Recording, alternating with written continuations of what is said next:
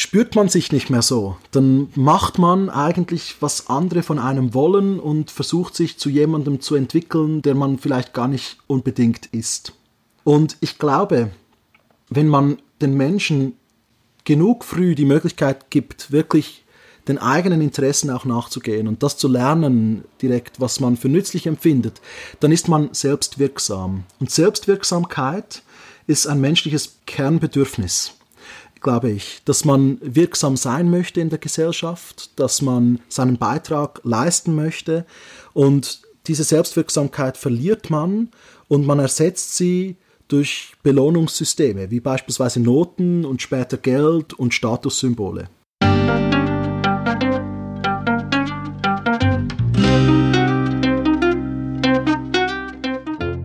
Schön, dass du wieder reinhörst.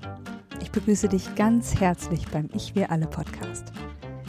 Wir bei Shortcuts laden hier interessante Personen ein, die uns zu den Themen Selbst, Team und Werteentwicklung inspirieren. Mehr Informationen zum Podcast, zur aktuellen Folge und unseren Angeboten findest du in den Shownotes und bei ichwiralle.com. Ich bin Maike Schäbitz und präsentiere dir heute ein Gespräch mit Hanna und Nils Landolt zu den Themen selbstbestimmtes Lernen und zukunftsfähige Bildung. Die beiden haben mit der Schweiz das Lernhaus Sole gegründet. Ein Ort, an dem Jung und Alt zusammenkommen und selbstbestimmt, eigenverantwortlich und spielerisch lernen. Wir werden in dieser Folge darüber sprechen, warum es neue, ganz andere Begegnungsräume für Bildung braucht und wie diese schon heute ganz konkret umgesetzt werden. Bevor das Gespräch beginnt, noch der Hinweis zu unserem Netzwerk für Wachstumsgefährtinnen. Auf verhaltung-erweitern.de findest du unsere Community mit Infos, Tipps, Events, Gruppen und ganz vielen Austauschmöglichkeiten. Wir freuen uns riesig, wenn du dabei bist. Und jetzt wünsche ich dir ganz viel Inspiration und Freude beim Hören. Audio ab.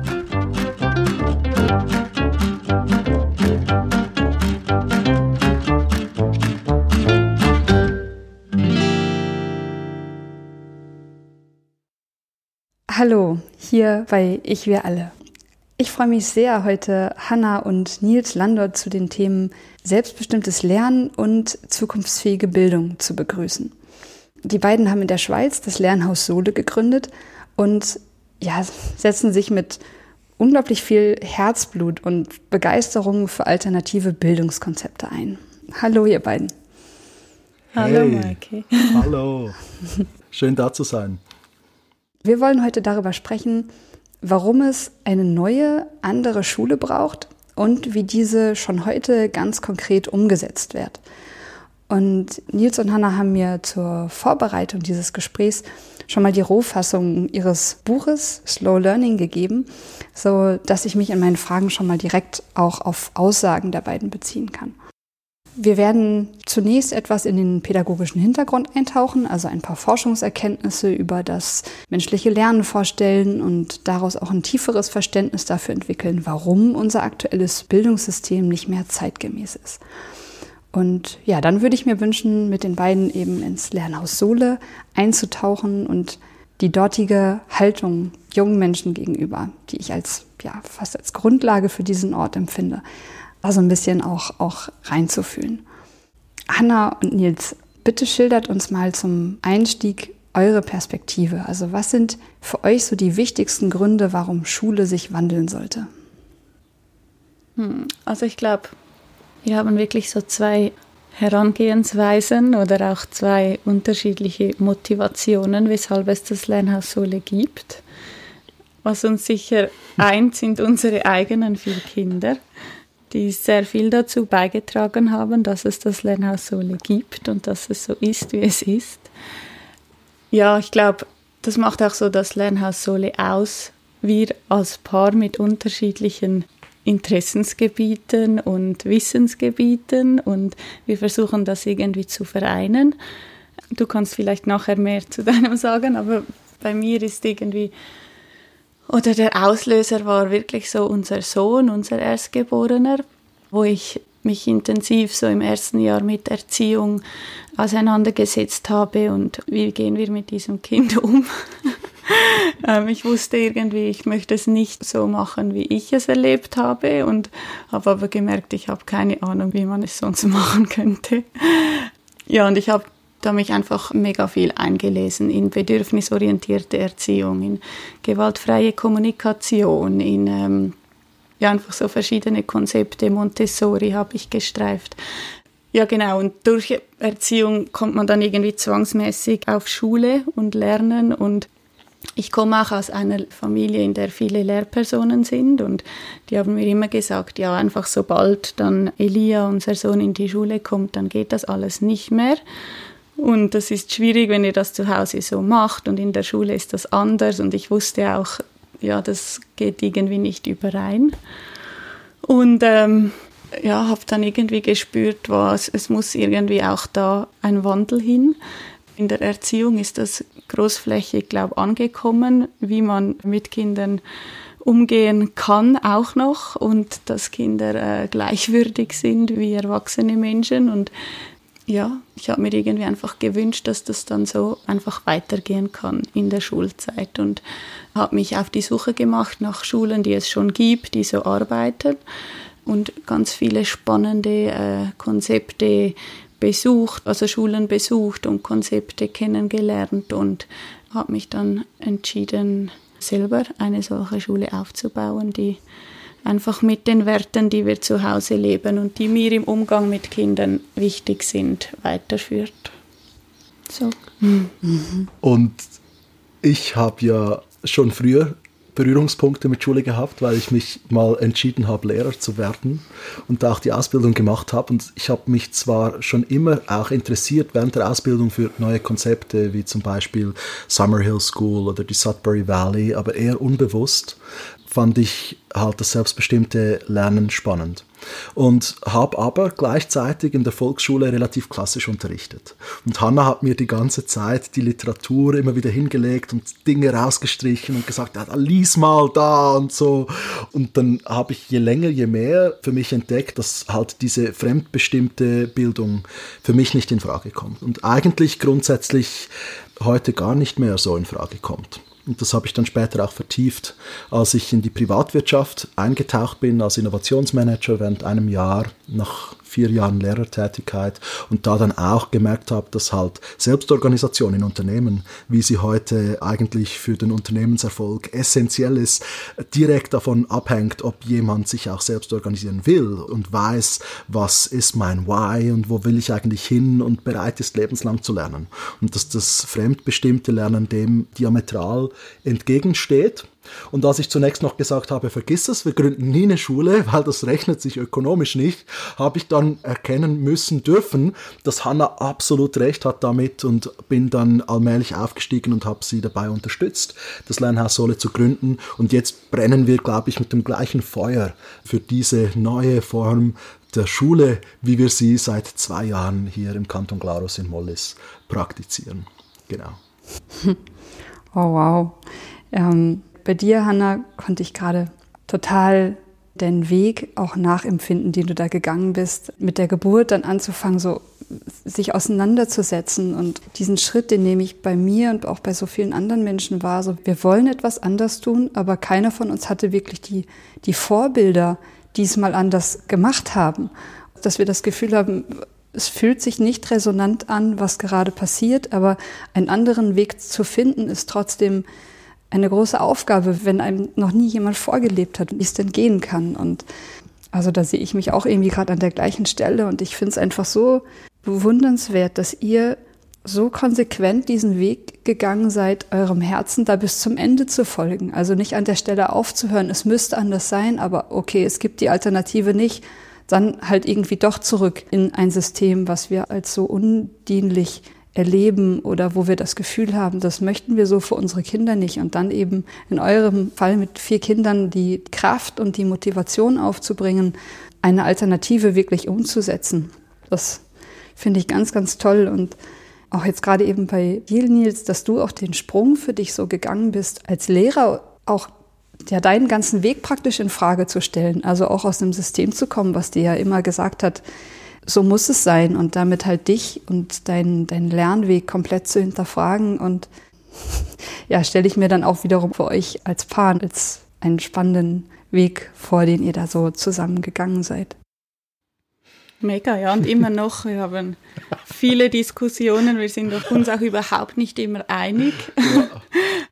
Aber es, ja, ich glaube, so ist das Leben und, und das darf auch so sein. Wir wollen gar nicht irgendwie ja äh, Harmonie heucheln oder ja. dass wir irgendwie, ähm, ja, dass das einfach ist oder dass wir überall gleicher Meinung sind. Also auch wenn man irgendwie sich im Kern einig ist und dieselben Werte trägt, aber in der Umsetzung, da haben wir total andere Herangehensweisen und da wird sehr viel diskutiert und, und auch in der Schule. Mhm. Das, ist, äh, das gehört irgendwie dazu und ich bin da auch mega froh drum, um diese Auseinandersetzungen. Also wir zwei miteinander, aber auch mit dem Team, ja, ich glaube, so kann das Projekt sich einfach immer weiterentwickeln und wachsen. Mhm. Genau. Ich würde jetzt nochmal, um weiterzuschauen, warum ein Schulwandel gut und nötig ist, auf ein Beispiel aus eurem Buch schauen. Denn um die Auswirkungen von Schule an einem Beispiel zu verdeutlichen, habt ihr an einer Stelle die Klimakrise gewählt. Mm. Und das ist jetzt ja schon auch so ein bisschen so ein No-Brainer, also dieses Knowing-Doing-Gap. Das ist seit Jahrzehnten riesig. Also wir wissen seit ganz langer Zeit, wie unser Lebensstil auf unsere Natur einwirkt und verändern unser Verhalten trotzdem nicht. Und ihr seht einen Zusammenhang zwischen dieser Lücke von Wissen und Handeln und Schule. Mhm. Könnt ihr genauer beschreiben, wo seht ihr den? Ein ehemaliger Coach, der mich mal eine Zeit lang begleitet hat, hat mir von einer Studie erzählt, die zum Schluss gekommen ist, dass man das Auto eigentlich gar nicht für sich selbst kauft, sondern für die Nachbarn. Mhm. Das ist ja so das klassische Statussymbol.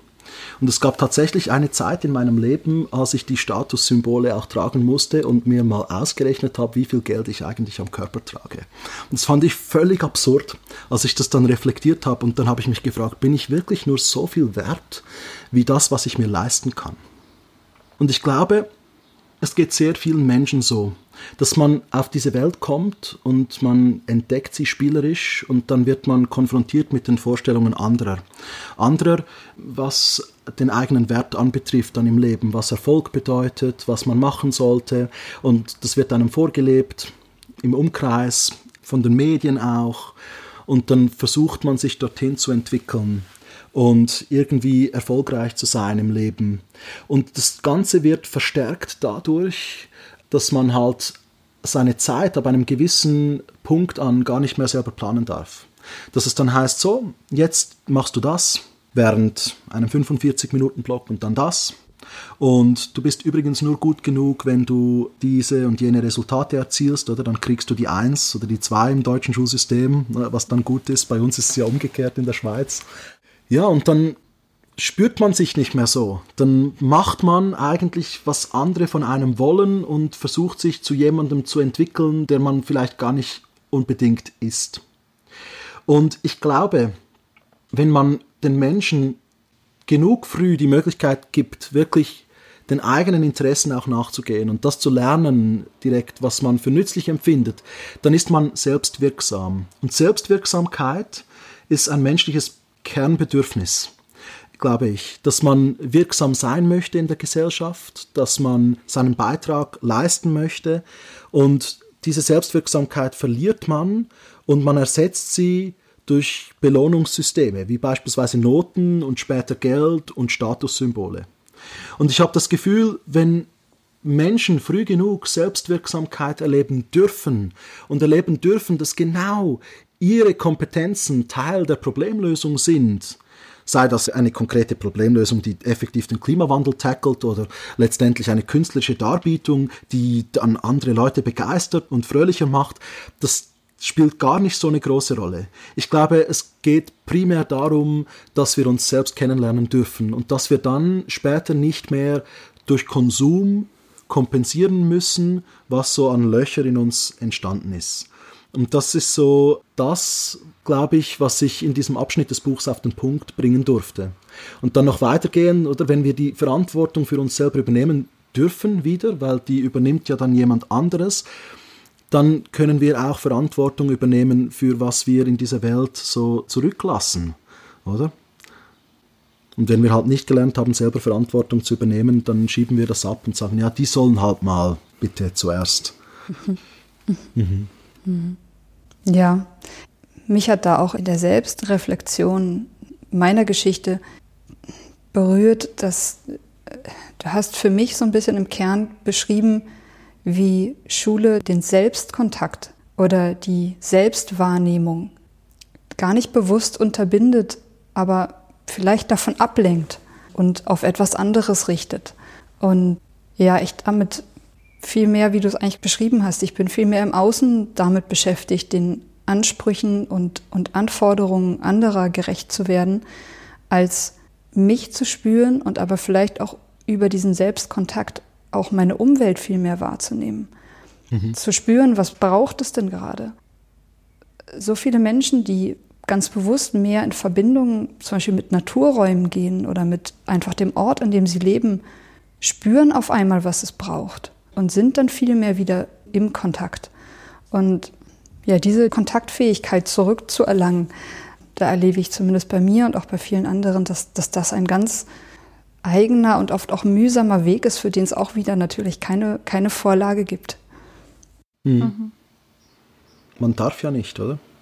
Man darf nicht mehr in Kontakt mit sich selbst sein. Denn viele Kinder würden das nicht mitmachen, dass sie jetzt halt 45 Minuten lang Mathe erdulden müssen, obwohl sie vielleicht schon weiter sind oder da noch gar nicht angekommen, was vermittelt werden sollte. Und dann bleiben sie stehen und erleben, dass sie das nicht können. Und das finde ich ziemlich tragisch. Und dann muss man sich irgendwie von den eigenen Gefühlen ein bisschen auch abschneiden, dass man das erträgt und mitmacht. Mhm. Oder? Mhm. Und ich glaube, wenn man das halt ja, ein Jahrzehnt lang seines Lebens so erlebt, zu einem substanziellen Teil der eigenen Lebenszeit, also die Kinder verbringen ja mehr Zeit in der Schule als mit den Familien, mit den Eltern, dann bewirkt das sehr, sehr viel. Und das möchte ich mal jetzt dahinstellen und fragen, ja, was, was macht das denn? Wie dürfen wir als Erwachsene da uns dann vielleicht von gewissen Fehlprägungen wieder befreien? Mm, ich finde an der Stelle auch immer wieder diese Frage so spannend, warum steckt Schule denn immer noch in diesem Industriezeitalter fest? Also ja, Nils, du hast ja zehn Jahre als Primarlehrer gearbeitet und ja festgestellt, innovative, zukunftsfähige Schule ist im öffentlichen Schulbereich momentan ja praktisch unmöglich. Warum mhm. ist das denn so? Es gibt ja dieses schöne Zitat von Kevin Kelly, das ist der Gründer des Wired Magazine, so ein Tech-Magazin. Ich bin sehr tech-affin, deswegen fasziniert mich das. Und der hat gesagt, Innovation entsteht in Randbereichen, dort, wo sie sich genug weit verbreiten und ihren Nutzen beweisen können, ohne von der Last des orthodoxen Systems erdrückt zu werden. Mhm. Und wenn ich das auf Schule übertrage, dann haben wir eigentlich mit der öffentlichen Schule eines der einzigen Monopole geschaffen, die es so gibt oder? Also überall sonst würde die Wettbewerbskommission schon viel früher einschreiten, aber in Schule ist eigentlich klar, da gibt es einen Lehrplan, der wird staatlich definiert und dann hat man das zu liefern und das wird kontrolliert und es gibt eigentlich keinen Wettbewerb. Oder? Das ist einfach die eine Volksschule und die soll das machen und zwar für alle. Mhm. Und da sieht man eigentlich auch am Beispiel, was das bewirkt und wie schädlich dann eben ein Monopol sein kann. Und ich wünschte mir, die Wettbewerbskommission würde da eingreifen. Denn so her der Gedanke auch ist, dass man eine Schule für alle gestalten möchte, das wollen wir auch. Wir wollen, dass das Lernhaus Sohle für alle zugänglich ist. Wir wollen nicht uns abgrenzen und sagen, das ist quasi nur gewissen Privilegierten vorenthalten, die sich das leisten können. Und dazu erzählen wir gerne später mehr. es sollte eigentlich anzugänglich sein, aber es muss eine Wahl sein dürfen. Man muss wählen können, was für ein Wertesystem man sich für seine Kinder und für das Aufwachsen der Kinder wünscht in der Bildung. Und ich durfte mal der 20-Minuten-Zeitung in der Schweiz ein Interview geben. Das ist so die größte Gratiszeitung der Schweiz, wo dann abgeschlossen wurde mit einer Frage an die Leserschaft, wo man gefragt hat, wie sollte Schule sein? Ist sie A überhaupt nicht mehr zeitgemäß und müssten die Fremdbestimmung abgebaut werden und so weiter? Oder ist sie B ist das Leben so und man muss sich halt anpassen und Schule muss wieder viel autoritärer werden. Und die Frage war natürlich extrem polarisierend gestellt schon. Und trotzdem war es spannend zu sehen, dass von diesen 5000 Leuten, die schlussendlich die Fragestellung beantwortet haben, 50 Prozent A gewählt haben und die anderen 50 Prozent B. Und das zeigt eigentlich die Herausforderung im Klassenzimmer. Wenn Volksschule allen gerecht werden muss, und wenn Eltern gar keine Wahl haben, sondern es heißt einfach, okay, gut, du wohnst da und da gehst du zur Schule und das ist deine Lehrperson und da hast du zu akzeptieren, was da an Unterricht geboten wird. Und du hast diese polare Ansicht innerhalb dieser Elternschaft im Klassenzimmer, dann kannst du halt eigentlich nur alles falsch machen, wenn du was anders machst. Und das haben auch wieder verschiedene Beispiele gezeigt. In der Schweiz gab es da jetzt kürzlich ein Eklat in einer reichen Zürcher Gemeinde, wo irgendwie über 50 Prozent der Lehrerschaft gekündigt hat. Und dann haben einige gesagt, ja, wir sind überhaupt nicht einverstanden mit der Schulleitung. Und Schulleitungen versuchen zum Teil innovativ zu sein und bekommen dann totalen Gegenwind von der Elternschaft. Und in so einer Situation, da innovierst du halt nicht mehr radikal und radikal meinen wir nicht im Sinne von dieser negativen Konnotation, die das Wort mit sich bringt, sondern im Sinne von Radix an die Wurzel. Ich glaube, wir müssen, wenn Schule zukunftsfähig sein soll, an der Wurzel was verändern. Und das bedeutet halt, dass wir mutige, große Schritte machen, wenn das eigentlich zukunftsfähig sein soll. Und diese großen Schritte, die sind nicht möglich weil die eben gerade in Zeiten des akuten Lehrermangels dann solche Kündigungswellen mit sich zieht und Eltern, die sich gegen eine Innovation einer Lehrperson stellen, dann versucht man halt möglichst eben nichts zu verändern. Und ich glaube, deswegen muss halt Innovation in Randbereichen entstehen, wie bei uns im Lernhaus Sole, wo wir nur schon mehr Möglichkeiten haben. Wir haben nicht die Vorgabe, dass wir ein Notenzeugnis schreiben müssen. Wir dürfen Lernberichte machen zum Beispiel. Das ist in der Volksschule nicht möglich. Das ist gesetzlich so verankert. Die müssen ein Notenzeugnis abliefern, immer Ende Jahr. Und wenn du dann die Bewertung drin hast, dann kannst du halt nicht selbstbestimmte Bildung machen, weil sich die Kinder dann immer wieder fragen, ja, aber was muss ich denn machen, um diese Note zu erreichen? Mhm. Das war bei mir im Gestaltungsunterricht in der Volksschule, war das immer so, dass die Kinder im Fünf-Minuten-Tag zu mir ans Lehrerpult kamen und gefragt haben, Sie, ist das gut so? Und haben mir die Zeichnung gezeigt. Und ich finde das so völlig absurd, weil das ja genau die Kunst eigentlich ein Gebiet, das am wenigsten bewertet werden kann. Und dann muss man solche künstliche Raster definieren und die Kinder können nur durch permanentes Nachfragen sich irgendwie an eine gute Note rantasten. Und was jetzt für viele wahrscheinlich völlig absurd anmutet im Kunstunterricht, das ist auch zutreffend auf andere Fachbereiche. Weil es gibt Kinder, die haben was wahnsinns passiven Wortschatz, weil sie sich ständig YouTube-Videos anschauen auf Englisch und so Englisch lernen und die können sich aber noch nicht zum Ausdruck bringen und das zeigt sich dann eventuell nicht in der Note und dann wird ihnen gesagt, ihr könnt Englisch nicht. Und ich hatte in der Kantonsschule in Glarus hatte ich eine 4,5 in Englisch, das ist so knapp genügend Richtung gut, aber ich war in der Klasse der, der am fließendsten gesprochen hat. Und so geht es so vielen Leuten in der Schule, oder? Deswegen plädiere ich dafür, dass man wählen sollte und dass sich Schulen stärker profilieren dürfen und dass die Elternschaft dann wählen kann, was ist für mein Kind stimmig oder halt eben nicht. Und dann glaube ich, dann kann sehr viel passieren. Und dafür haben wir einen Vorstoß für die Glaner Landsgemeinde jetzt fertig ausformuliert, wo wir Bildungsgutscheine einführen wollen, dass das eben im Kanton Glarus möglich werden kann. Und durch das direktdemokratische System der Glaner Landsgemeinde kann eben ein Stimmbürger im Kanton Glarus selbst so einen Vorstoß bringen.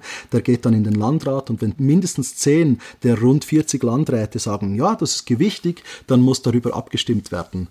Und zwar per Handaufstrecken in einem Ring, wo die Leute direkt argumentieren können. Und das machen wir. Und dann machen wir noch was Zweites. Kurze Pause für unseren Werbeblock.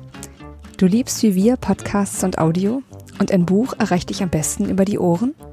Dann schau mal in unserem Shop vorbei. Unser Buch Haltung entscheidet gibt es dort als Hörbuch in gekürzter Fassung zum Downloaden. Den Link zum Shop findest du in den Show Notes oder unter den Angeboten auf ichwiralle.com.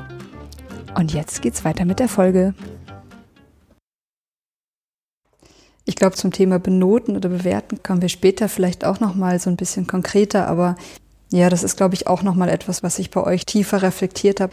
Was macht Benotung mit der Beziehungsebene zwischen den Kindern und den Menschen, die sie benoten und bewerten. Also wie, wie auf Augenhöhe, wie verbunden fühle ich mich jemandem, von dessen Benotung ich abhängig bin oder von dessen Anerkennung auf dieser Ebene. Und ich habe jetzt auch gerade noch zu meiner Frage, warum fällt Veränderung von Schule so schwer? Und da habe ich noch was zum Kopf. Das passt auch so ein bisschen zu der Umfrage, die du aus dem Zeitungsinterview zitiert hast. Ich glaube, es war bei LinkedIn, dass ich einen Kommentar gelesen habe, der gesagt hat, dass diese Unveränderlichkeit von Schule auch irgendetwas mit unserer Beziehung zu Kindern und zu Kindheit zu tun haben muss. Also dass es eine Art autoritären Reflex im Kontext von Erziehung und von Sozialisation gibt und dass der ja ganz, ganz tief zu sitzen scheint und dass der sich im Bildungskontext ausagiert. Und dass es schon fast eine Angst geben könnte vor dem unkontrollierten Kindsein und von unkontrollierter Neugier oder Kreativität und dass wir vielleicht noch aus dieser Haltung heraus es uns gar nicht anders vorstellen können, als Kinder möglichst früh in solche Strukturen zu packen. Hm. Ja, ich glaube, so neue Wege zu gehen und mit den Kindern besonders, weil das sind ja also vor allem die eigenen Kinder, die berühren ja genau die Punkte bei uns, die einfach am meisten wehtun. Und wenn man irgendwie so unterwegs ist und in Beziehung, dann hast du einfach auch Kinder, die dir gnadenlos deine ja, deine Triggerpunkte drücken und dir einfach immer wieder den Spiegel hinhalten. Und das ist so ein anstrengender Weg und der geht irgendwie so tief und du musst so an dir selbst arbeiten und deine eigenen Themen und deine Kindheit irgendwie aufräumen oder versuchen aufzuräumen. Also das ist immer wieder sehr, sehr ein, ja, sehr ein schmerzhafter Weg und, und macht somit auch Angst. Also immer wieder, auch wenn ich irgendwie wirklich einfach ganz zutiefst von, von diesem Weg und von diesem Umgang überzeugt bin, bin ich auch immer wieder am Punkt, wo ich denke, wow, es wäre einfach so viel einfacher, wir würden es irgendwie anders machen. Und ist irgendwie eine mega Wachstumschance, klar, für die ganze Familie, für mich selbst, für, also du für dich. Und dennoch denke ich, ist es sicher wahrscheinlich der anstrengendere Weg. Also wenn man einfach das Gewohnte macht, was man so kennt und das ist halt so, weil es ist so und dann übertragen aufs Klassenzimmer, da stelle ich es mir noch viel schwieriger vor, wenn man dann ja das mit ja in seinem Beruf auch so lebt und noch so viel exponierter ist in der Klasse mit den Eltern, mit der Schulleitung und da äh, vielleicht auch so ja die einzige ist im Team, die das irgendwie anders macht, dann äh, ja, stelle ich mir extrem schwierig vor. Mhm. Mhm. Ja, ja, abs absolut. Das ist halt, finde ich, so diese neuen Wege zu gehen, das stellen ich und auch wir hier immer wieder fest, dass wirklich mit das Kraftvollste sind Wachstumsgefährten. Sich mit Menschen zu verbinden, die ähnliche Wege gehen die ähnliche Werte haben und sich da gegenseitig unter die Arme zu greifen und mentale Unterstützung zu geben. Ja. Mhm. Ja. Man wird ja auch irgendwie oder man ist so verletzlich in diesem Prozess. Also mhm. im Elternsein sowieso und aber auch in der Schule. Ich meine, man ist immer wieder am Punkt, wo man einfach nicht weiter weiß es braucht irgendwie dann so viel auch zu sagen, ich, ich weiß nicht weiter, ich bin mega überfordert. Und ich glaube, so das alte System oder ja, das hat so viele Sicherheitsanker irgendwie, wo es sich irgendwie viel sicherer anfühlt, wenn man es einfach ja so macht, wie man es kennt und alle machen es so oder es gibt so klare Richtlinien und wenn, dann passiert das und man kann das vielleicht sogar noch irgendwo nachlesen. Ich stelle mir das eigentlich sehr ähm, komfortabel vor. und finde es, ja, hankerum ist es wirklich sehr anstrengend und sich auch immer wieder einzugestehen, ich weiß gar nicht, wie es geht. also ich habe irgendwie, ich glaube, ich kann noch so viele Bücher lesen. Ich glaube, ich habe auch irgendwie wahrscheinlich schon alle Bücher zum Thema bewusste Elternschaft oder bedürfnisorientierte Elternschaft und auch Pädagogik gelesen, aber irgendwie man kommt einfach immer wieder an den Punkt, wo man keine Ahnung hat, was man jetzt macht, wie es geht. Wenn sich alle ja. im Garten anschreien und die ja. Nachbarn die Augen verdrehen. ja, das, und dann der autoritäre das, Reflex das, ist, das, kommt. das kommt ja dann, noch, genau. Man, man will dann natürlich, also ich erwische mich da auch immer wieder, da, wenn man nicht weiter weiß, dann greift man einfach immer wieder auf das zurück, was man kennt und dann hast mhm. du so diese autoritären Ausschläge, die dann irgendwie auch verwirrend sind für die Kinder. Mhm. Ähm, wenn man so neue Wege geht, man ist auch einfach so exponiert. Und alle schauen so auf einen, jetzt in der Schule, natürlich auch zu Hause, aber in der Schule, man ist so exponiert und alle, ich habe das manchmal das Gefühl, alle schauen da drauf. Mhm. Und wenn du einen kleinen Fehler machst, dann heißt es einfach, ah, seht ihr, das, das funktioniert nicht und so. Mhm. Und da wünschte ich mir manchmal echt einfach mehr Geduld und Wohlwollen irgendwie von außen, dass es halt ja, auch einfach, dass uns irgendwie auch Zeit zusteht, das alles irgendwie zu explorieren und herauszufinden und mhm. ähm, ja, und erschwerend kommt hinzu, oder, dass ganz viele Menschen, die sich angezogen fühlen, auch von dieser Art der Erziehung, die ja ganz bewusst, und das wollen wir immer wieder betonen, nicht anti-autoritär ist, sondern halt eben nach Jesper Juhl die Gleichwürdigkeit ins Zentrum stellt, wo wir dann auch natürlich unsere persönliche Verantwortung für die eigenen Grenzen übernehmen und klar Nein sagen, Nein aus Liebe, was nicht heißt, dass das Nein immer sofort akzeptiert wird, oder? Und dass man dann halt einen sinnvollen Umgang damit, mit der Grenzsetzung finden muss, ohne halt direkt mit Strafe und, und Drohung äh, zu reagieren. Aber es gibt viele Leute, die eben in die Bereiche sich vorantasten wollen und dann das Gefühl haben, es muss jetzt halt einfach alles gut sein. So, äh, dass immer Harmonie ist. Das haben wir sehr oft schon erlebt oder in Kontakt mit Menschen, äh, die sich auch von unserer Schule angezogen gefühlt haben, die dann diese Harmoniebedürftigkeit mitgebracht haben.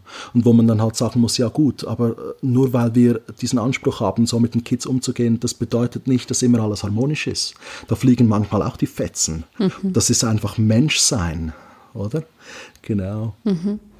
Ich, ich habe gerade an eine Situation denken müssen. Ich glaube, Hanna, die hast du in dem Buch beschrieben von einem Jungen, der abgeholt wird von seinem Vater und der Vater hat es total eilig und der Junge ist mit Knetmasse noch beschäftigt und der Vater sagt mehrfach, bitte komm jetzt, wir wollen gehen. Und du sagst auch, hey, ich, ich muss jetzt auch heim und du bist der Letzte, bitte pack die Knete ein und damit wir alle los können. Und der Junge ist ganz unbeirrt und konzentriert und vertieft in sein Spiel und irgendwann gehst du hin und packst halt die Knete ein und sagst, los, geh jetzt. Und der Junge schaut dich an und sagt, hey, du bist die schlechteste Lernbegleiterin aller Zeiten. Und das, und dass du dich dann aber so gefreut hast, dass er dir da so direkt dieses Feedback geben konnte und du dann aber am nächsten Tag zu ihm hingehen konntest und sagen, ey, du warst gestern wütend auf mich, oder? Es tut mir total leid. Ich war auch gestresst. Ich habe den Stress von deinem Papa gespürt. Ich war selbst gestresst, weil ich los wollte. Und es tut mir leid. Und genau, jetzt erinnere ich mich, dass auch für mich so ein Schlüsselsatz war, dass du ihn gefragt hast, wie kann ich es beim nächsten Mal anders machen? Und er geantwortet hat, sag mir doch einfach genau, wie es ist. Ich bin gestresst, Papa ist gestresst, wir wollen jetzt alle, dass es losgeht. Dann hätte ich darauf reagiert. Aber das beschreibt für mich so einen, so einen total explorativen Moment, in dem sich dann doch irgendwie aber alle auf was Neues einlassen. Und eben auch das, Hanna, was du gerade sagtest, wie exponiert man ist und dass jeder Fehler gleich fünffach zählt und ein großer Scheinwerfer draufsteht auf jedem Fehler, mhm. den man macht. Ähm, ich habe das Gefühl, dass Menschen, die etwas deutlich anders machen als die größere Gruppe von Menschen davor, dass es auch viele gibt, die sich alleine dadurch, dass es anders gemacht wird, in ihrem Tun auch kritisiert oder angegriffen fühlen. Das habe ich auch in eurem Buch eben ganz oft gelesen, dass das zahlt vielleicht so ein bisschen darauf ein, dass um auch effektives Lernen zu ermöglichen, dass wir vor allem auch lernen, loszulassen. Mhm. Absolut. Loslassen und gleichzeitig aber auch dran zu bleiben. Unbeirrt, den Weg weiterzugehen und sich doch immer wieder die Zeit zu nehmen, um das zu reflektieren und zu schauen, wo müssen wir was anpassen. und ich glaube, das ist effektiv so, oder wenn man um wieder Bezug zu nehmen auf die Volksschule, lange alles so gemacht hat, dann wird das akzeptiert gesellschaftlich. Deswegen die Situation, dass man nichts verändert, dass man einfach Frontalunterricht macht, die ist gesellschaftlich resonanzfähiger insgesamt, habe ich das Gefühl, als dass man zu sehr sich davon entfernt. Weil wenn du dich davon entfernst, dann kannst du eigentlich nur Fehler machen, dann wird ganz genau geschaut, was ist halt anders. Es wird hinterfragt aus unterschiedlichen Gründen, die jetzt schon gefallen sind. Wenn man dann halt fällt, dann zeigen alle mit dem Finger auf einen und sagen, ha! Hab's dir doch gesagt. Ja. Geht nicht, oder? Ja. Aber wir brauchen ja eigentlich, wenn wir die gesellschaftlichen Probleme lösen wollen, vor denen wir jetzt kollektiv stehen, brauchen wir Menschen, die genau diesen Mut mitbringen mhm. und das machen und einfach sagen, und ich gehe los und ich schaue, wie es funktioniert. Und wenn ich runterfalle, dann stehe ich aber wieder auf und ich mache weiter. Und das ist eigentlich so der Spirit, den wir auch in unserer Schule haben wollen und den wir halt selber immer wieder auch aufbringen müssen, mhm. uns aufrappeln dürfen mhm. und sagen, okay, gut, also das hat nicht geklappt, nochmal weiter, mhm. oder? Ja. ja. Es ist tatsächlich auch etwas, was, was mich echt irgendwie auch traurig macht, so diese Kluft zwischen der öffentlichen Schule und mhm. uns. Weil ich glaube, meine Kritik geht wirklich nie an die Menschen, die jetzt da mhm. drin sind und die, ich weiß, jeden Tag das Beste geben und versuchen auch dort wirklich das Bestmögliche rauszuholen. Und ich erlebe es aber mega oft in Gesprächen und auch in meiner Familie, wo Lehrpersonen sind, dass die sich einfach nur schon per se, weil ich eine andere Schule habe, einfach kritisiert fühlen. Und mhm. darum geht es mir aber gar nicht. Oder ich glaube, wir möchten einfach wie aufzeigen, ja, dass es vielleicht auch anders gehen könnte. Und ich finde es aber auch mega toll, die Menschen, die im System einfach das Beste geben. Ich glaube, man muss irgendwie wirklich so an allen Ecken und Enden dran sein mhm. und zusammen wird sich etwas bewegen, bin ich mega davon überzeugt. Und gleichzeitig hatte ich kürzlich das Gespräch mit einem Oberstufenlehrer, der mir gesagt hat, hey Nils, weißt du was? Schon viele Eltern haben sich bei mir bedankt und auch Schüler, die gesagt haben, hey, das war so toll, was du gemacht hast, genau, dass du so autoritär warst und dass du so klare Ansagen gemacht hast, das wurde so geschätzt. Und ich habe dabei gemerkt, dass da eine gewisse Rechtfertigung auch mitkam, oder weil ich gehe ja in eine andere Richtung, äh, dass ich sage, hey, das muss vom Kind ausgehen oder von den Jugendlichen aus und so weiter. Und dass aber eben auch Menschen gibt, die genau diese Art schätzen. Und das ist ja auch in dieser Umfrage so klar rausgekommen. Deswegen sollen meiner Ansicht nach auch eben diese Lehrpersonen, die ganz bewusst sehr traditionell frontal unterrichten wollen, das so machen dürfen. Und die haben ganz klar Leute, die damit in Resonanz sind, Eltern und Kinder, die viel zu dissoziative Situationen erleben würden in einer Schule, wie wir sie haben. Deswegen habe ich das Gefühl, die Zukunft der Schule, die gibt es nur in der Vielfalt. Und wir sollten anfangen damit, zu leben, dass wir hochgradig unterschiedlich sind als Menschen, als Gesellschaft und dass wir die Vielfalt wertschätzen sollten. Denn nur aus Widerspruch entstehen neue Lösungen. Das ist die Natur. Mhm. Oder da gibt es den Professor Peter Kruse, der hat so schön gesagt in einem Video über Kreativität auf YouTube. Das unbedingt anschauen, ich liebe das. Harmonische Systeme sind dumme Systeme, hat er noch gesagt. Ich liebe diesen Spruch. ja. Ja. Ich würde jetzt gerne mit euch einmal noch so ein ganz bisschen ins Lernhaus Sohle eintauchen wollen. Wollt ihr noch mal so ein bisschen beschreiben? Also erstmal ganz kurz so ein bisschen, wie groß ist das Sohle, seit wann gibt es das Sohle? Und dann aber so ein bisschen eure Grundsatzhaltung dazu. Also was meint ihr mit Slow Learning und warum braucht es langsames Lernen in, ja, in einer Welt von schnellem exponentiellen Wandel? Also das Sole gibt es seit zwei Jahren und wir haben per Zufall eine große Fläche in einem gelben Haus, was mega passend ist zum Sole, gefunden. Ich glaube, es sind 400 Quadratmeter, stimmt Ja, das? rund 400 Quadratmeter haben wir jetzt von insgesamt 700, die man ausbauen könnte. Genau, 400 ja. haben wir ausgebaut. Ja. Also eine Küche, und ein sehr großer Raum und ein kleinerer Raum. Mhm. Und im großen Raum, der ist für alle Kinder altersdurchmischt, also zwei Jahre bis zehn Jahre im Moment. Mhm. Und einfach in verschiedene Nischen eingeteilt. Also ein Eck, da kann man äh, mit Holzklötzen bauen, Lego bauen, Duplo bauen, Schleichtiere hat ähm, Dann hat es ein Theatereck, es hat ähm, Puppeneck, es hat Spieleck, dann Nähmaschinen mit ganz vielen Stoffen, Werkstatt, ein mhm. Malatelier. So. Eine digitale Ecke? Musikecke, genau. Das ist so im großen Raum, mhm. so in diesen Nischen gestaltet. Und der kleinere Raum ist so der Ruheraum, eher für die älteren Kinder oder einfach mhm. für die Kinder, die etwas in Ruhe gestalten möchten.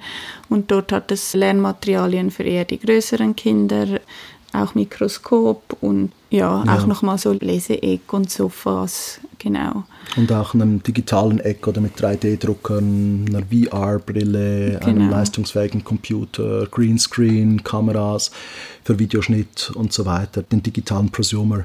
Das ist so natürlich mein Herzensgebiet, merkt man, oder? Und da ist auch die Polarität zwischendrin, zwischen dem hochgradig analogen, dem Permakulturgarten, den wir jetzt aufbauen und das achtsame Begreifen der Natur und dem langsamen, ruhigen Analysieren unter dem Mikroskop oder bis hin in diese digitalen Welten, wo ChatGPT dir ermöglicht, unglaublich schnell günstig Intelligenz zur Verfügung zu stellen. Ein Freund sagt immer wieder, es ist die günstige Intelligenz, nicht die künstliche, weil mhm. die kognitiven Prozesse, die sind einfach automatisiert und jetzt günstig da, oder? Und genau deswegen, weil wir nicht mit Robotern wetteifern wollen, braucht es neue Bildung und braucht es eben auch das Innehalten, das, was sich scheinbar widerspricht. Und wir lieben diesen Widerspruch, weil wenn alles immer und überall verfügbar und begreifbar ist zu jeder Zeit, dann wird etwas umso wichtiger, dass man eben innehält, dass man tief durchatmet und dass man sich nicht einfach in diese Reizflut reinstürzt und da wegtreiben lässt, weil dann passiert Stagnation.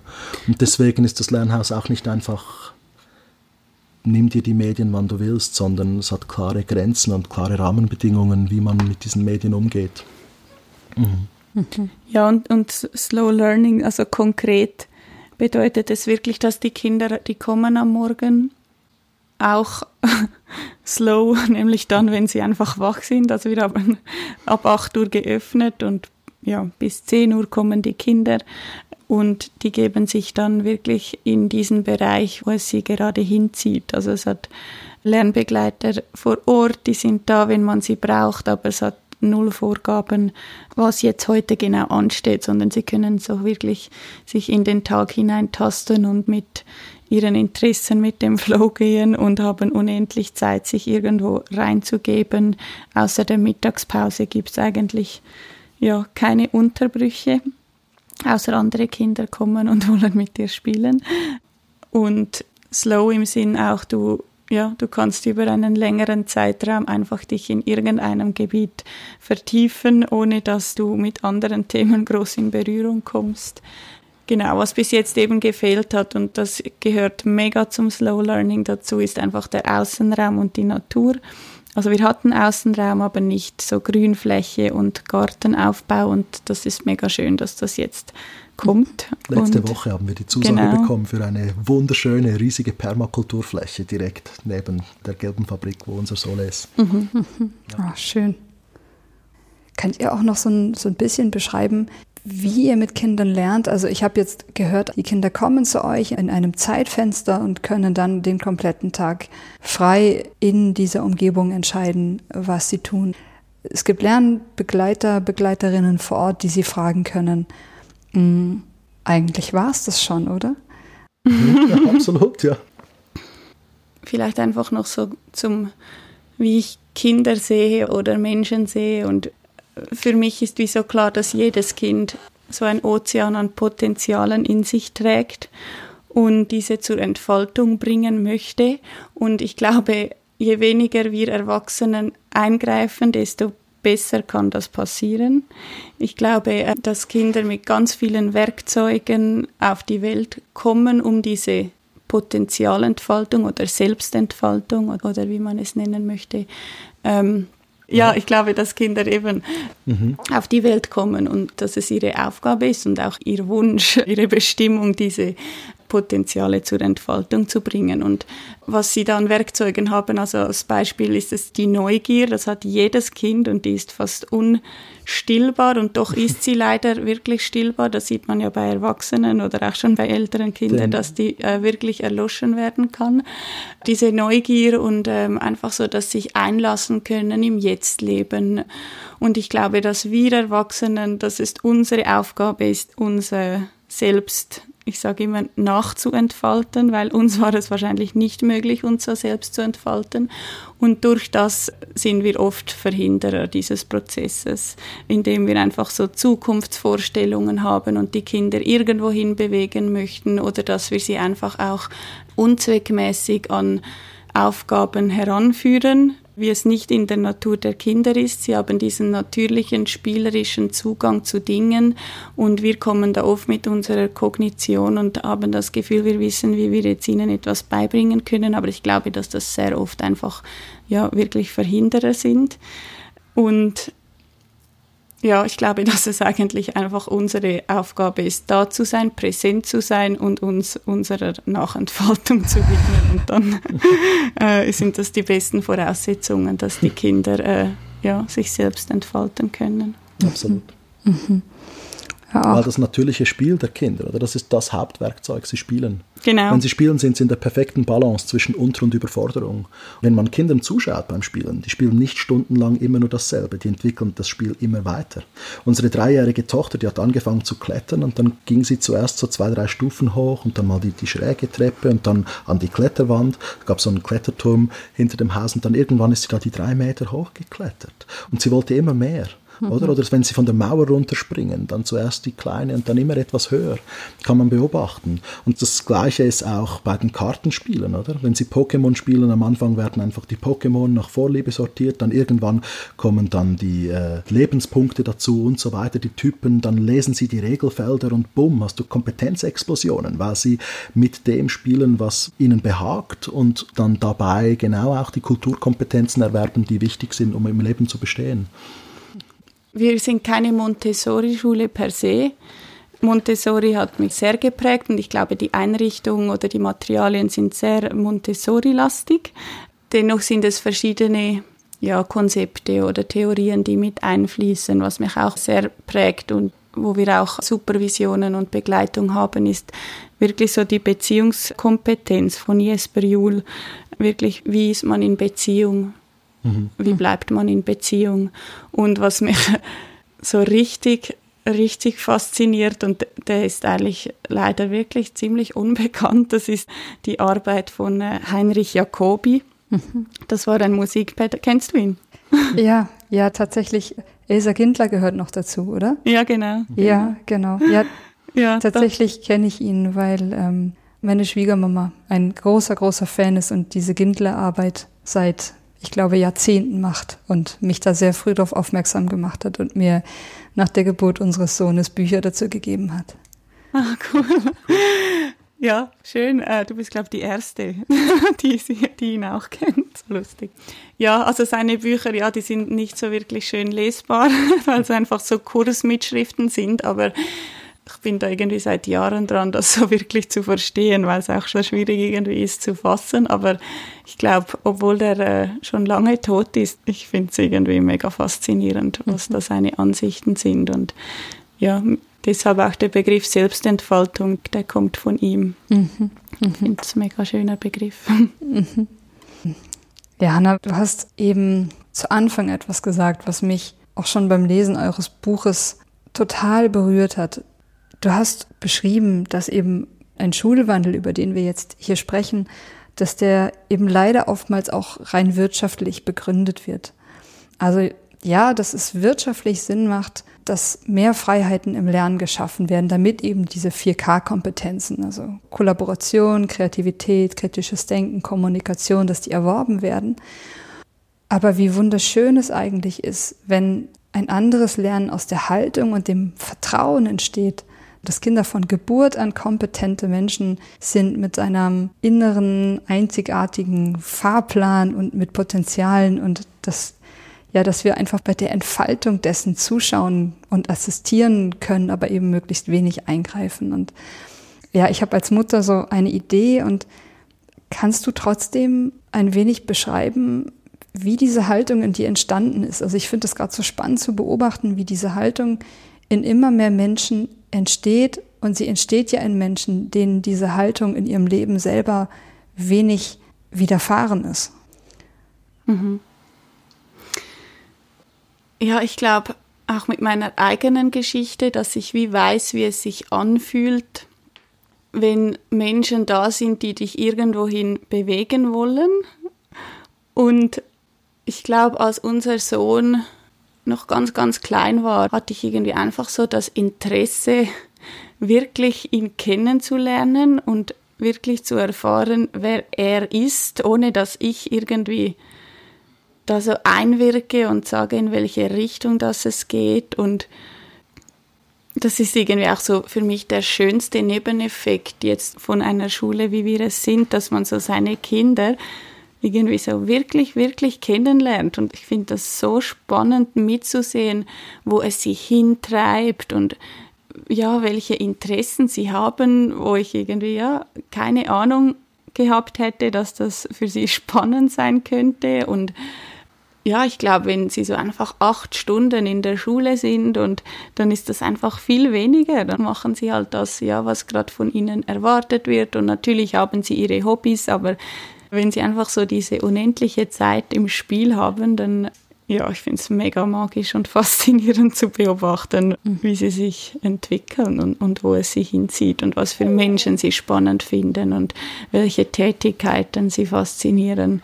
Mhm. Finde ich mega schön zum mit ansehen. Ähm, und was war nochmals deine Frage? ich glaube, du hast sie, du hast sie beantwortet. Habe ich sie. Ja, es war so die Frage, wie, wie in dir wirklich diese Haltung entstehen konnte, dass es nicht darum geht, dass Kinder jetzt bestimmte Kompetenzen erwerben, um zukunftsfähig zu sein. Das ist ja schon wieder ein Ziel, nur ein anderes. Ja, genau. Halt aus, aus dieser, aus einer Menschenliebe und einem, einem Vertrauen und einer Beziehungsebene dem Kind gegenüber und dem, was ihr so oft im Gespräch betont habt, eben der Gleichwürdigkeit. Mhm. Ich bin wirklich halt so geprägt durch diese Literatur, die ich schon gesagt habe und auch Rebecca Wild, die mich sehr berührt hat, ihre Bücher. Und deshalb, ja, wurde das wie so klar für mich, dass das der Weg ist.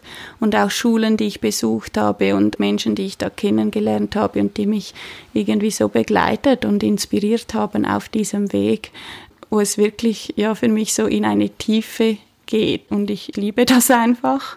Und es kam irgendwie erst nachher, also diese ganzen Schulbewegungen und mit Future Skills und 4K und ich finde das alles auch mega wichtig und mega toll. Und wenn es aber einfach dann nur begründet wird mit ja Wirtschaftlichkeit ja, dann fehlt mir einfach so irgendwie diese Tiefe oder dieser Kern. Und ich wünsche mir halt, dass irgendwie, ja, dass wie beides Platz hat und sonst ist das für mich, ja, ja. Und das ist so wesentlich für uns, oder? Dass das Why eigentlich von Hannah kommt und von genau daher. Und dass ich aber gleichzeitig erleben durfte, dass jetzt auch das wirtschaftlich gefragt ist. Und ich glaube, das ist halt einfach für die Mehrheit der Gesellschaft besser greifbar, dass es jetzt wirtschaftlich einen Kurswechsel braucht. Mhm. Und deswegen argumentieren wir natürlich auch daher in unserem Buch, dass es die Leute, die jetzt diesen kognitiven wirtschaftlichen Approach brauchen, auch nachvollziehen können, weshalb genau diese Selbstentfaltung uns wirtschaftlich zukunftsfähig macht als Gesellschaft. Mhm. Genau. Mhm. Ich finde es mhm. irgendwie äh, eine sinnvolle Argumentation, wenn mhm. man dann nachher in die Tiefe geht. Und ich glaube, dass viele Menschen kann man irgendwie auch über diese Argumentation irgendwie angeln. Aber für mich muss es nachher unbedingt weitergehen. Ja. ja. Ja.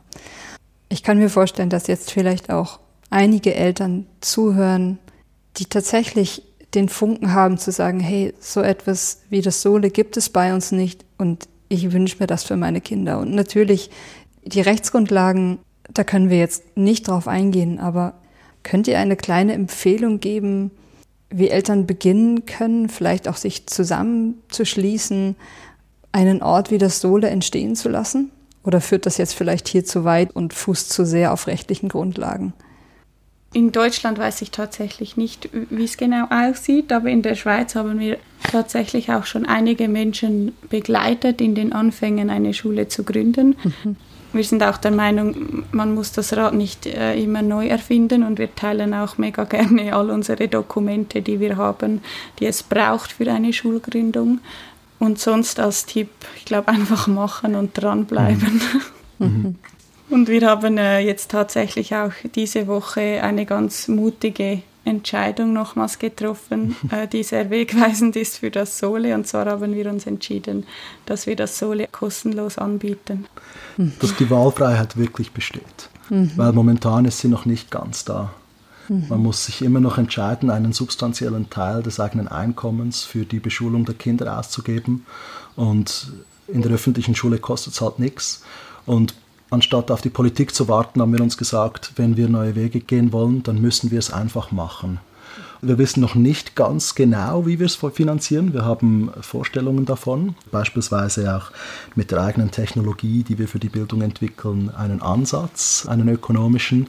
Aber ich glaube, das muss man dann ja, miteinander ausdefinieren und wir sind zuversichtlich, dass uns das gelingt. Mhm. Wir haben einfach gemerkt, mhm. dass so dieses Privatschulsetting, dass das einerseits nicht ganz mit unseren Werten übereinstimmt, dass wir mhm. irgendwie nur für eine Oberschicht zugänglich sind.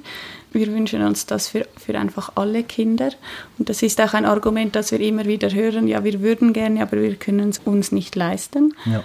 Und dazu kommt, dass wenn du diesen Weg gehst von der Privatschule und die Eltern dir wirklich monatlich viel Geld dafür bezahlen, dass die Kinder ins Lernhaus Sole kommen, dann ist für mich einfach schon die Voraussetzung für eine Zusammenarbeit in Gleichwürdigkeit sehr schwierig, weil einfach dieses Kunde äh, ist Königprinzip. Kunde ist Königprinzip, ja, irgendwie besteht und die mhm. Eltern, die schlussendlich einfach von einem Tag auf den anderen, wenn es ihnen nicht passt, den Geldhahn zudrehen können und gehen können. Plus haben sie oft, das haben wir wirklich erlebt, einfach so hohe Erwartungen an uns und an diese Schule, weil sie so viel bezahlen. Also utopische Vorstellungen von einfach das Kind ist immer glücklich und alles ist immer Friede, Freude, Eierkuchen. Und wir merken, nein, wir wollen das nicht. Das ist das echte Leben, soll da Platz haben und wirklich Beziehung. Und ja, deshalb haben wir uns entschieden, dass wir uns irgendwie davon befreien möchten. Ein wunderschöner Schritt. Also es klingt für mich sehr, sehr stimmig nach allem, was ich jetzt von euch hören durfte. Hm. Hanna Nils, ich würde jetzt so ein bisschen auf die Zielgerade unseres Gesprächs mhm. einbiegen wollen. Mhm. Mm, ist von eurer Seite aus noch etwas nicht gesagt, was euch wichtig wäre? Nicht. Ich würde gerne noch ein bisschen Bezug nehmen auf die Finanzierung eben einer solchen tatsächlich tatsächlichen Wahloption, oder, dass das passieren soll und darf, haben wir den Memorialsantrag ausformuliert. Also wir wollen das wirklich gesetzlich verankern. Wir gehen davon aus, dass das an der Landsgemeinde 2024 darüber abgestimmt werden kann. Dann geht es aber immer noch ein, zwei Jahre, bis das gesetzlich so verankert ist, dass es dann effektiv auch angewendet werden kann. Unser Ziel ist, dass die Kosten, die ein Kind in der öffentlichen Schule verursacht, dass man die berechnet und dass man die Kosten nehmen kann und sagen kann, und ich wähle ein alternatives Bildungsangebot für mein Kind. Und dann nimmt man quasi diese Steuergelder mit. Und das sind die Bildungsgutscheine. Und das ist sicher ein Teil der Finanzierung. Auf der anderen Seite haben wir auch eine Stiftung gegründet, das ist die Schulwandelstiftung, die genau solche neuen Lernräume finanziell fördert. Und wir haben auch bereits sieben Lernräume gefördert. Das hat uns eine kleine Spende ermöglicht, die wir gekriegt haben letztes Jahr. Und jetzt sind wir effektiv daran, mit zwei konkreten Business-Ideen selbst Geld zu generieren für unsere Stiftung, für die Finanzierung der Schule und eben für den Schulwandel. Das eine ist EduQuest. Das sind die edukativen Escape-Räume. Da arbeiten wir zusammen mit einem Game Designer aus Zürich, der das schon seit Jahren macht und eine tolle Technologie entwickelt hat, mit Augmented Reality wirklich draußen sich zu bewegen, Rätsel, zu lösen. Und da entwickeln wir jetzt eine Sandbox namens EduQuest, die Lehrpersonen ermöglicht, dass sie die einzelnen Rätsel in so einer Rätselgeschichte auswählen können und durch halt aktuelle Unterrichtsthemen ersetzen. Und das ist so, bringen wir eigentlich die Zukunftskompetenzen 4K in die Schule und weichen da eigentlich innerhalb der Schule ein bisschen auf und gleichzeitig ist es eine Robin Hood Aktion, dass wir auch so natürlich alternative Bildungsmodelle finanzieren können für Familien. Und das zweite, das ist eine App, die wir entwickeln, dazu kann ich jetzt noch nicht viel mehr sagen. Und im Crowdfunding, das gerade läuft, für EduQuest kann man sich auch Tickets kaufen für unser Barcamp im Trammuseum Zürich, wo es heißt, den Wandel finanzieren. Und da laden wir ganz, ganz herzlich ein, dass man sich so ein Barcamp-Ticket kauft und so mit seinen 195 Franken, die man für dieses Ticket investiert, gleich auch den Wandel bisschen mitfinanziert und sagt, ja, ich habe Interesse, da einen Beitrag zu leisten, ich komme dazu, ich komme nach Zürich in dieses wunderschöne Trammuseum und dann gibt es dort ein Barcamp zum Wandel finanzieren, wo noch mehr solche Ideen zusammenfließen kann dass es schön Geld gibt für die Schulwandelstiftung und dass wir dann wirklich, während wir das Sole kostenfrei den Eltern zugänglich machen, auch die Lehrpersonen natürlich gut entlöhnen können gleichzeitig und dass man auch noch viele weitere Schulen fördern kann, sei es in der Schweiz oder international in der langfristigen Perspektive. Dafür brennen wir, dafür setzen wir uns von ganzem Herzen ein und wir danken dir, dass wir ja, den Raum bekommen haben, da unsere Gedanken im Podcast an die Leute heranzutragen. Danke herzlich, Maike. ja, ich danke euch beiden und zum Barcamp noch ganz kurz, wann findet das denn statt? Das Barcamp findet am Freitag, dem 15. September 2023 ganztags statt im Trammuseum Zürich. Also es wird voraussichtlich etwa um 9 Uhr morgens starten und dann bis circa 15 Uhr gehen. Es gibt eine kleine Plenumsveranstaltung mit einem Vortrag über die Zukunft der Schule und dann gibt es Session-Vorschläge von den Teilnehmenden. Die haben dann einen Zettel unter dem äh, Stuhl, den dürfen sie ausfüllen, sagen, ich möchte gerne das reinbringen. Ich werde sicher EduQuest nochmal vorstellen und die andere App, die wir haben, um Geld für den Schulwandel zu verdienen und sammeln auch die Ideen der Menschen, die dort vor Ort sind. Und dann gibt es Sessions in den verschiedenen alten Trams und man diskutiert darüber. Das wird ganz, ganz toll. Genau, und das Crowdfunding kann man unterstützen, wenn man auf www.eduquest.ch geht, dann wird man automatisch innerhalb von 10 Sekunden weitergeleitet von dieser Webseite ins Crowdfunding zu WeMakeIt und kann sich dort auch die Barcamp-Tickets sichern oder andere ganz, ganz tolle Belohnungen. Ja, hey, cool. Ja, also wir verlinken auf jeden Fall auf alles, was jetzt hier gerade genannt wurde, auf das Barcamp, auf das Crowdfunding. Und mhm. ja, ich danke euch beiden sehr für das Gespräch, dass ihr euch die Zeit genommen habt. Und ja, ich wünsche euch weiterhin ganz viel Kraft und Begeisterung und ja auch weiterhin ganz viel Herz, was ich da bei euch beiden wahrgenommen habe für diese Reise. Und ja, ich drücke euch da ja euch und eigentlich irgendwie so ein bisschen uns, uns allen, die sich das wünschen, die Daumen, dass diese Reise so weitergeht oder dass sie so weitergeht, dass wir sie weiterführen. Mhm. Danke. Danke, Maike. Danke. Danke euch beiden. Bis bald. Bis Tschüss. bald. Tschüss. Ciao.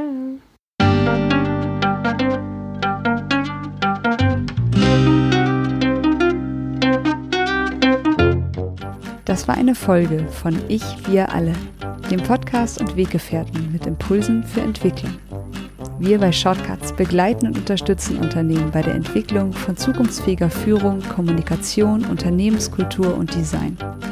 Mehr Infos zu unseren Angeboten, dem Podcast, der aktuellen Folge und zu unserem Buch Ich, wir alle, 24 Transformationsgestalterinnen geben wegweisende Impulse für die Zukunft, findest du unter www.ichwiralle.com.